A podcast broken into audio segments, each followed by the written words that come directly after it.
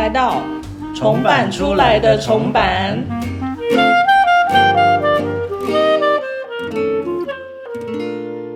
欢迎收听重版出来的重版，我是小桃。大家好，我是马西。那我们今天第二集就有上一集讲到的来宾大驾光临，蓬荜生辉。哦，拍手！让我们欢迎节气女王柯彩晨。Hello，大家好。我觉得节气女王也有点太不好意思了吧？这样是真的可以的吗？希望大家可以不要检举我。那我们女王就是在 女王，我们彩晨 Audrey 在重版文化出版的书是四十余家。嗯，那彩晨本身是一个非常忙碌的害上班女郎，害真的耶 大家有看过《害上班女郎》吗？蔡依林有有，有。前我们是天一讲就年龄层步入年代了耶。对对对，那四十余家的副标题是一个工作狂的休息笔记。嗯我们是在二零二二的春分后出版这本书的。嗯那一发行以后，就马上遇到了 Omicron 疫情的大爆发。嗯，所以其实就跟着这本书一起学习怎么休息喽。哦。没错，我想要先请彩晨跟我们分享一下那个《四十瑜伽》这本书，就是它的诞生过程。嗯嗯，哦，我觉得它的诞生过程也蛮，我觉得跟这本书它的那种时间感也蛮像的。嗯因为这本书它的诞生其实是我大概三年前开始做瑜伽，然后每次做完瑜伽的时候，我就会随手写一个随笔放到我的脸书。嗯那就某天呢，我们的总编辑贝利就是福至心灵，突然看到这系列非常喜欢，然后就就是私讯我一个讯息，就说你要不要考虑把这个系列出版成书？对，然后我就也开始想说，哎，说不定对我自己来讲很有帮助，这些瑜伽的心得跟收获，对于其他人而言也会是。然后我们几乎是在讨论这件事情的第一时间就决定这本书要叫《事实瑜伽》，然后然后那个副标也很快的就出来，就是一个工作狂的休息笔记。然后我那时候只是走在路上，突然觉得这本书应该就叫这个名字，然后我就很快的跟贝利分享，他说好就这样，对，然后所以整个出书计划就是在两个人就是突然 connected，然后突然觉得说，哎、这件事情好像不错，然后我们就往下做了。嗯。嗯，希望大家也觉得有帮助。我觉得《四十瑜伽》这个书名取得蛮，我觉得蛮切题的。我觉得大家听起来很轻松写对意，殊不知刚才提到的我们今天不在家的老板跟作者彩晨本人，嗯就是这两个人其实都是脑袋无时无刻一直在转动的人。对哦，刚刚刚刚就是完全走在路上呢，还一边在聊天跟思考，就就是工作狂。对，刚才听起来很 smooth，其实这一切都是发生在他们脑子急速运转的状况之下。那想请彩晨跟我们聊聊，开始最开始为什么会想要来练瑜伽？哦，我我那时候，哎、我想再讲一个事实瑜伽的意思，就大家都觉得这书名很不错，对不对？那是因为我们有搭配文字来看。我刚开始就比方说上一些 podcast 或广播节目，我就说大家好，我是事实瑜伽的作者 Audrey 柯泰成，然后就很多人问我说，奇怪，你不是四十岁，你为什么要教事实瑜伽？他就觉得说这是一个 offer 给四十岁女子做的一个瑜伽练习，我说啊，不是不是，是四十世纪时节的四十。这整个 TA 都完全不一样。对对对，但是也非常欢迎，就是各种年龄层的大家都来看。对是我觉得它是从一岁到九十九岁都可以看的书。好，就简单补充。然后瑜伽的契机其实是这样，我我很久以前刚开始工作的时候就有练瑜伽，但是那时候进不去。对，因为那时候心还蛮浮躁的，然后就常常在担心说怎么办？那个轮式我做不到，怎么办？那个下犬式脚踩不到地板，然后我觉得就是整个体验非常挫败。嗯，对。然后大概三年前，我那时候刚好带的另外一个作者叫许金芳，他自己有出了很多书嘛，包含《台北女生》啊、《一之声》等等，大家可以去看哦。就是他就丢给我一篇文章，是他写他做完瑜伽的过程。嗯然后那一篇里面，他就写到说他在做瑜伽里头感觉到很多很多的接纳。嗯然后那时候他正值失恋啊，我没有失恋，但是我也不知道为什么收到那个 文章的时候，我就觉得很受鼓舞，然后我就也是当天立刻行动，然后就立刻报名瑜伽，然后跟老师的。呃，我觉得我也非常受那个老师的鼓舞跟启迪，对，所以很快就一路做到现在，嗯几乎没有中断，也没有怀疑过。所谓进不去哦，身为瑜伽麻瓜想举手发问。请说所谓进不去的意思是你在练习的过程中，心会一直静不下来吗？我觉得我刚开始练，就是开始工作的时候练瑜伽，我觉得那时候有点把瑜伽当成一个工作任务。啊我就觉得说，哈、o k 我今天练瑜伽一个半小时，对吗？我有十二个提示要 check，嗯，对，我的我的下犬式变成你的 to do list。对，然后我就觉得说，整个过程超不放松，然后我反而会觉得说，为什么我 A 也做不到，B 也做不到，C 也做不到？哦，对，我觉得也跟你跟随的老师有很多、很大的关系。那我我现在跟的这个老师，我觉得他刚好非常强调，他会一直告诉我们瑜伽是一个过程。嗯嗯，对，就是他追求的不是一个相似形状的结果，而是说你是怎么努力到达这个位置。那、我很喜欢这样诠释，我觉得非常能说服我。然后某种程度也让我有一点觉得可以不用这么卖力。嗯，对比方说，我现在如果没有做到踩到底的下犬式，那就是我正在我的过程。我昨天做得到，不代表我今天做得到。嗯，我们要接纳这个状态。嗯啊在开开头我就想要先 掉个雷，什么泪？就是呃很 touch。立刻掉泪。今天的目的是要把马西逼哭，对啊，好不好想？要问彩晨，就是到底怎么可以如此坚持的做一件事的？在这里，我要先讲个题外话，就是。嗯有时候我觉得每一天过得很糟，希望明天就是整个毁灭不要来的时候，嗯。打开 IG 就是看啊，彩晨又早上做瑜伽，我就觉得这一天又正常的开始了，我要努力。希望大家如果常常对，就如果大家常常觉得希望今天毁灭的话，可以去追踪彩晨的 IG，我每天做瑜伽都会如告诉大家，对，都大概都是在七点半到九点之间，我就会发一个我在做瑜伽的画面，不是我本人在那边下拳，是就有一个画面这样子。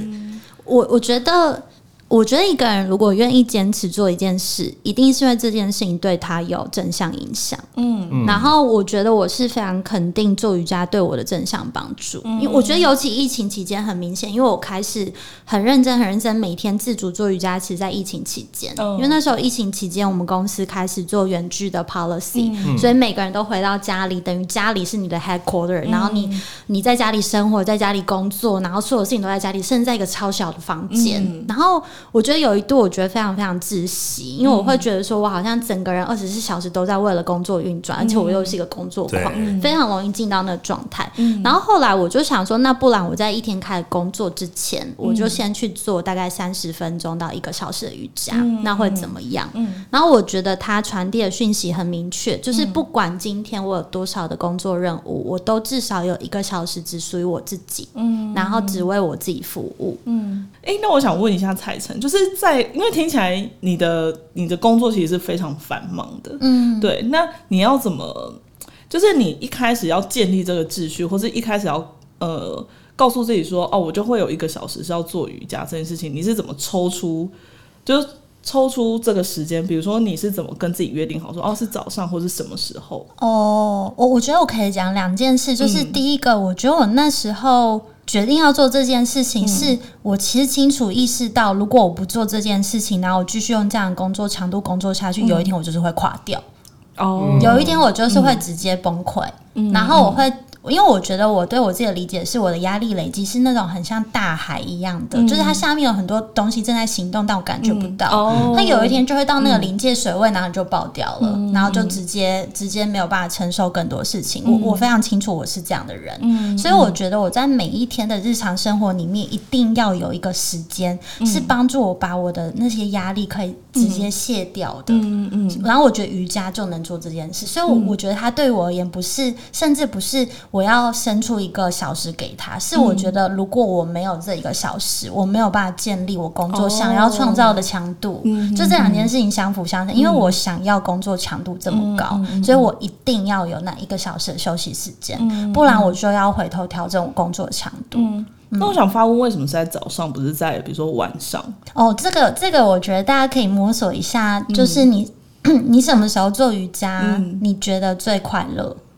啊，所以你也都有试过各种时段的，对，然后我是没有不太能够晚上做瑜伽的，我是非常喜欢早上第一时间做瑜伽。为什么？嗯，我觉得因为早上对我来讲有一种一切都正要开始的感觉。哦然后我觉得，如果你在一天正要开始，而且我我是一个很喜欢自我暗示的人啦，就是我觉得，如果你在一天正要开始的时候，然后你告诉自己身体跟自己的第一个讯息叫做“我会好好照顾你”，哦。我觉得那是一个很强大的魔法、哎、就是你在一开始你没有选择为这个世界跟为你的工作服务，你选择为你自己服务。嗯，我觉得这件事情就是为什么我可以很坚持，我每天早上要做这件事，因为我觉得它不断不断，我每天透过做这件事情，我就不断在告诉自己，嗯，不管发生什么事哦，我到最后我会最优先照顾的人就是我自己。嗯，你可以说他他当然也是一种自私，可是我觉得他也是一种。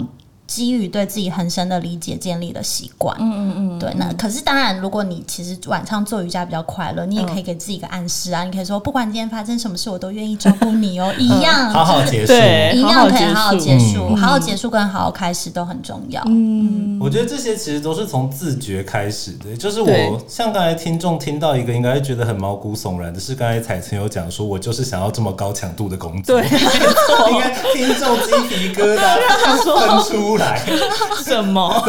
直接把耳机摔下去。但不要怀疑，她真的就是一个这种女子。真的真的，因为我们在开始录 podcast 之前，我还跟马西说，马西，你等下就是我们开录之前半小时，可以借我一个空间吗？因为我想要跟我的团队开会，所以我就开会到前五分钟。对，就是其实这这本书在发行的时候，一直很怕给大家一种印象，就是嗯，我学了瑜伽，哦，我好仙，我每天就过着飘飘欲仙的生活，不食人间烟火。但其实真的不是，他的工作强度就是这么高。真的真的，我真的是一个非常入世，然后可能有时候一天会开到七八个会的人。那你工作工作时间大概多长啊？我大概，比方说，我刚刚做完那些事情，我大概九点就会开始工作，哦然后我大概从九点会一路工作到大概七点。然后我是那种断点很明确的人，因为我很清楚自己就是什么时候真的要休息，所以我午餐一定要吃，晚餐一定要吃，然后其他的时间就是我会思考工作的事情，可能也可以做工作的事情，我我都觉得那是在我可以贡献跟可以影响的范围。哎、那我想那个，请问彩晨，因为因为我我自己有一个困扰，就是假设我是早上做瑜伽的话，我就会觉得说，那我早上又要洗一次澡，然后晚上回到家又要洗一次澡。哦应该很多人都这样。对这样哎、你你洗两次吗？我洗两次，你是静香哎、我洗两次。可是我有一个，好像讲出来就感觉很肮脏，就是我晚上睡觉会洗澡，但我不会洗头。哦，合理合对，啊我就是早上洗头。对，因为早上做完瑜伽会流汗，对对对然后我觉得如果我真的晚上洗一次头，早上洗一次头，我觉得就是真的太多。真的有点会脱皮耶、对，所以我就是取舍，晚上没有洗头。小桃想要问这个问题很久，很久，我从国际书展就很想举手，是哦 因为这是一个很深深困扰我但我的问题。是你有喜欢洗澡吗？好像谁会喜欢洗澡？没有人会喜欢洗澡吗？我真的是不想知道同事喜不喜欢洗澡、欸。我超喜欢洗澡哦，你很喜欢洗澡，应该说我没有讨厌，但是就是洗澡必须要花时间呐、的确是，对，就它还是一道工，所以就会我就会想说，就有时候会会心里会有点挣扎，想说是要今天晚上洗，还是要明天早上起来洗？哦，对啊小川也是工作狂的类型吗？因为我一直听到就是会花时间，感觉他的时间很有限，就是你知道 TikTok 对 TikTok 那种感觉。对啊，我我算是、欸，我就是，但我跟当然跟你比起来，我觉得可能强度没有那么强，但是我只要一进到那个哦，就状态，会进入一种心流。，对我就会我会无法自拔。哦，对这样也很棒，这样这样很棒，对啊，我觉得蛮棒的。每 但就是要有出来的时候访完嘛。彩晨以后，突然觉得整个人如获新生，对啊如沐欢迎来。追踪我的 IG 哦，每天都会很想要好好生活。没错好好开始一天。刚才有讲到国际书展了，不在这里要跟大家讲一下，国际书展的时候，彩晨本人真的是一个超级发电机，没错，那时候我记得我就是第一次听彩晨就是现场的那个演讲，嗯，然后我那时候就是彩晨活动一结束之后，我就一直跟马西说，彩晨是一个非常就是是魅力型的作者，哦，他真的是。对就是我一直就是叮叮当欸叮叮当讲了很多次这句话，所以你才是我们第二集。的哇，大来宾。好荣幸，超荣幸，谢谢。对啊，看起来一个小小只的女孩，然后站在那里分享一些关于瑜伽跟自己生活的事对，但不知不觉后面怎么围了一对没错。一排又一排的人，就是在国际书展的时候，就是有很多那种路过的朋友们，然后他们就会就是停下来听你讲话。然后我觉得其实彩晨在分享瑜伽或是你的心得的时候，其实我觉得就是那个能量其实蛮强的。嗯，对，然后我觉得好像也不是只是瑜伽，而是告诉大家自，就告诉在场的一些读者朋友，或者可能告诉其他，比如现在在听听听的那个听众朋友，就是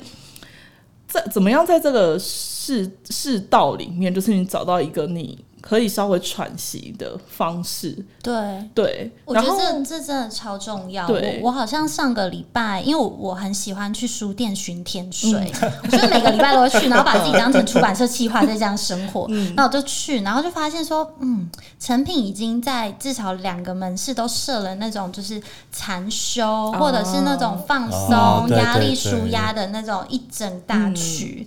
然后我就真的感觉这件事情大家非常非常需要。嗯对，然后我觉得我包含我自己跟我身边的朋友，我都觉得说，因为我们现在这个时代其实是一个非常非常贪心的时代。嗯，就我觉得包含我在内，我想要的东西超多，我想要创造的东西很多，我想要完成的很多，嗯我想要建立的也很多，然后就会导致很长一段时间，我们其实没有属于自己真正放松的时候。嗯。嗯，对，那我觉得刚刚彩晨分享，我觉得很棒的一点是，就是你可以懂得怎么按暂停键这件事情。嗯嗯，对，我觉得这是很多人，包含我自己都需要学习的。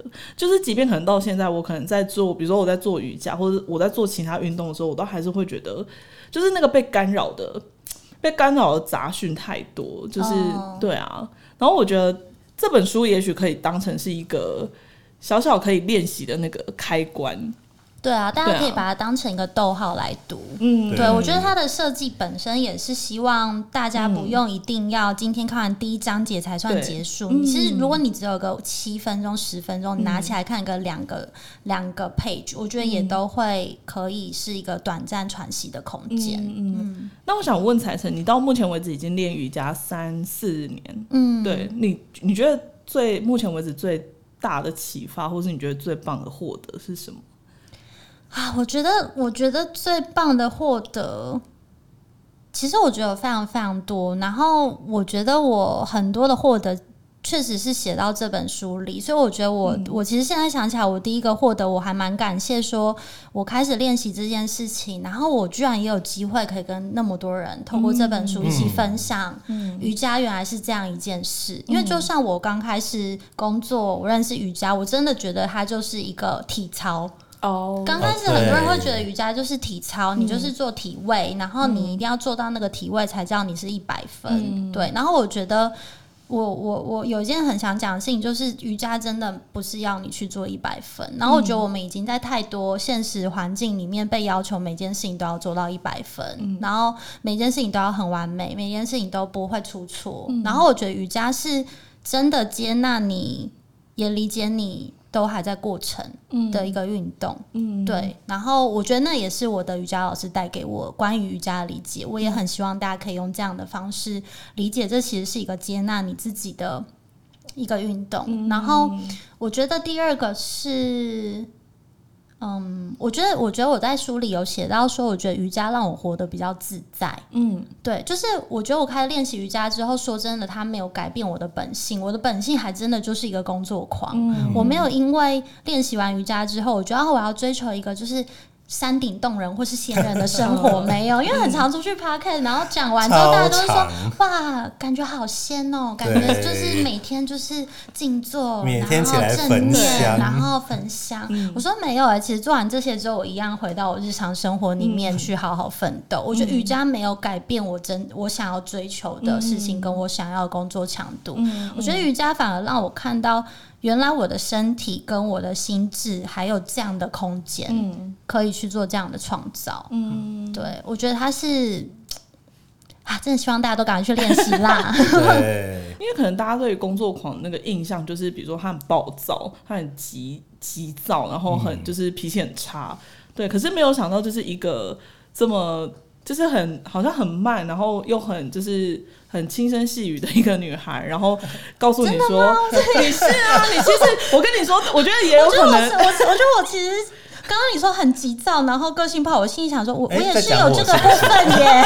我跟你说，小桃来讲最准，因为我觉得我看 Audrey 已经是太常看到，太而且太常太常有沟通跟相处了。由你来说，我就会觉得真的是他很准确真的是，。我觉得大家可能会觉得说，哈，是哦，你是工工作狂，可能不是因为听到你跟瑜伽的连接，应该是因为你的你给人家感觉就是蛮如沐春风的。哦，真的，对啊，哇，好快乐春哦！天的女子，大家工作狂也是可以有如沐春风的一面哦。对啊，而且像刚才讲到创作跟创造，我觉得对于现代人来说，我们光是每天想说好，我写点东西，或者是我来执行一点我喜欢的事情，都觉得时间到底哪里来，灵感到底哪里来了？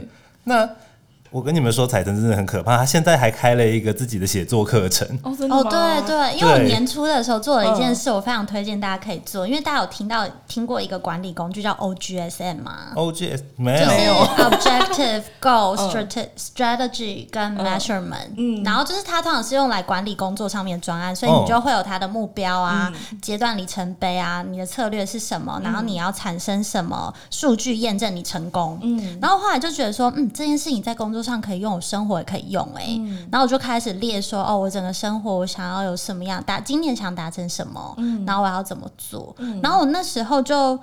就觉得说，嗯，我有一些技能，因为我以前是编辑出身，然后做过就带过内容团队，然后就觉得这技能，我除了写书之外，我有别的地方可以用吧。嗯，我就想说，好，那不然我就来来开那个写作工作坊好了。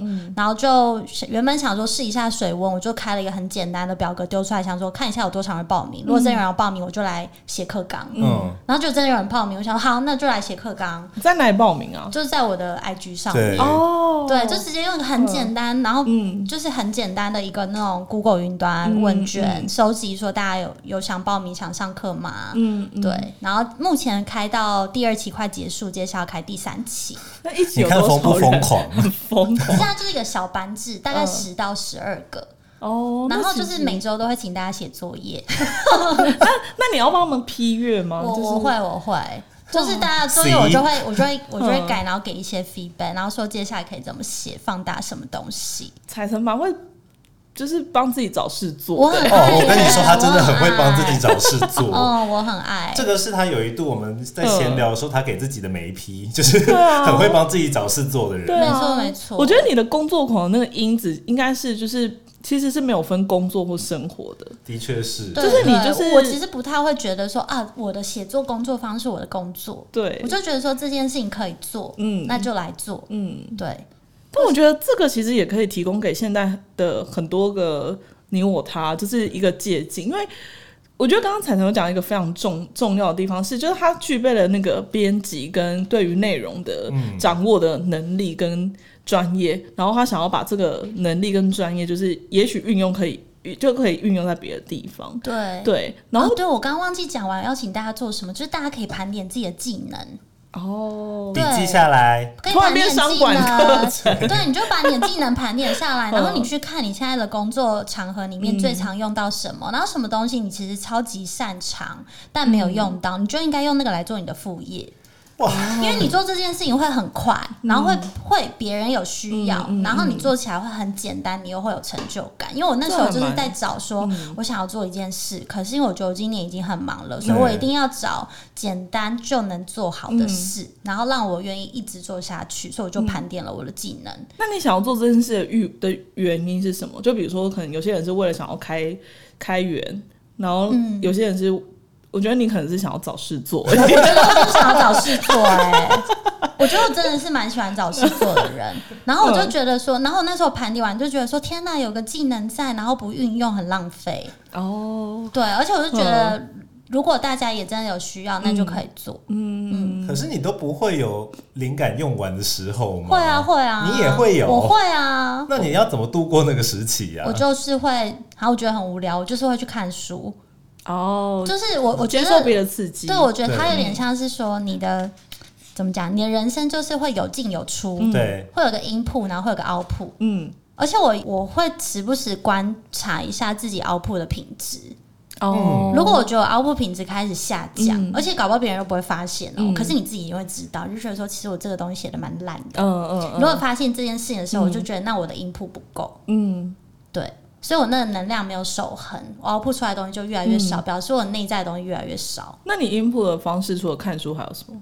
我会就是去看一些，比方说译文类的展览啊，哦，对，看，然后或者是刻意去参加自己过去觉得不擅长的事情，嗯，比方说我最近，下来，比方说我最近有去跳舞，哦，对，热舞吗？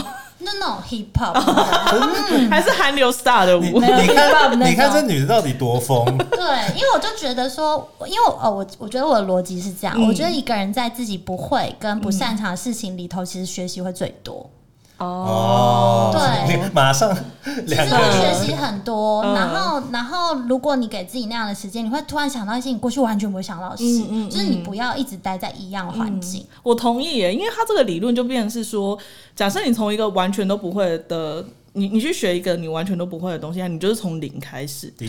对，然后你得到那一分，它其实是一个很大的进步。没。错可是如果你是从可能你本来就会的东西开始，它就是六十分起跳，可是六十分跟六十一分其实对你来讲是没有差别的。对啊，你就觉得啊，我本来就及格啦。嗯，那现在录音的时段其实正好是晚餐时间，要跟大家分享一个彩层的小秘密，就是他本身是一个拉面控，哦。这其实也不是小秘密啦，就是他很放大这一块喜好。那我们都知道拉面的派系跟口味有很多种，想问问最近彩晨的心头好是哪一种类型的？其实我真的要跟大家坦诚一件事，就是之前我的瑜伽老师跟我讲了一件事情，就我我一直以来都很爱吃拉面，然后大家知道拉面就是那种重口味的食物嘛，没错，然后有一次上瑜伽的时候，瑜伽老师就语重心长地说：“彩晨，我觉得你可以思考一下，你为什么这么喜欢吃拉面？” 然后，然后接着就说：“然后我觉得你可以思考一下，你每次在想吃东西的时候，那个背后的需求是什么？”救命啊！不是肚子饿吗？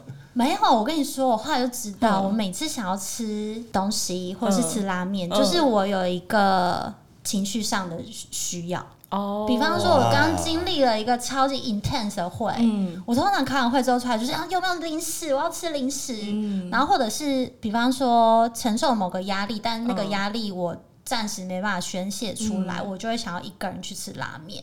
哦然后老师就说：“嗯，很棒啊，你有发现。那嗯接下来就要思考有没有其他共度这些情绪的方式。所以嗯我最近就是有很认真的在控管我的拉面的份额。而且你把这件事越限缩以后，嗯你反而会更放大你在执行那件事情的感受。对啊，我会超快乐。对，吃拉面的幸福感哦会变放大很多倍。嗯对，就是他，我我觉得马欣讲到一个重点，嗯我觉得有时候人，如果你给自己限制，嗯你有时候比较容易快乐，哦，真的真的，就是有限度的有限度的自由，你会感受到真的很自由，很没错，快乐这没件事。错，然后你会更珍惜那个 one shot，、嗯，对，现在就很珍惜这件事。对啊，像小桃脑内爆炸的时候，就会说他要去吃麦当劳。我现在觉得可以限缩一对下。啊，就一个月只能吃一次，真的，其实一个月一次蛮多的。如果在都没有压力的时候，其实 很其实应该不会需要吃对，吧？很多个月都吃不到哎。对，但如果就是真的爆炸的时候，你可能一个礼拜会吃很多次。嗯嗯。对啊，但我还是可以跟大家分享我最喜欢的拉面店。哇，是请说我最喜欢的拉面店是圣王，哦，圣王太难排了，非常的好吃。是你心中 number one 我心中 number one，然后还有鬼金棒，哦。对，然后要吃那种辣麻味增沾面。鬼金那你会棒加。喝汤吗？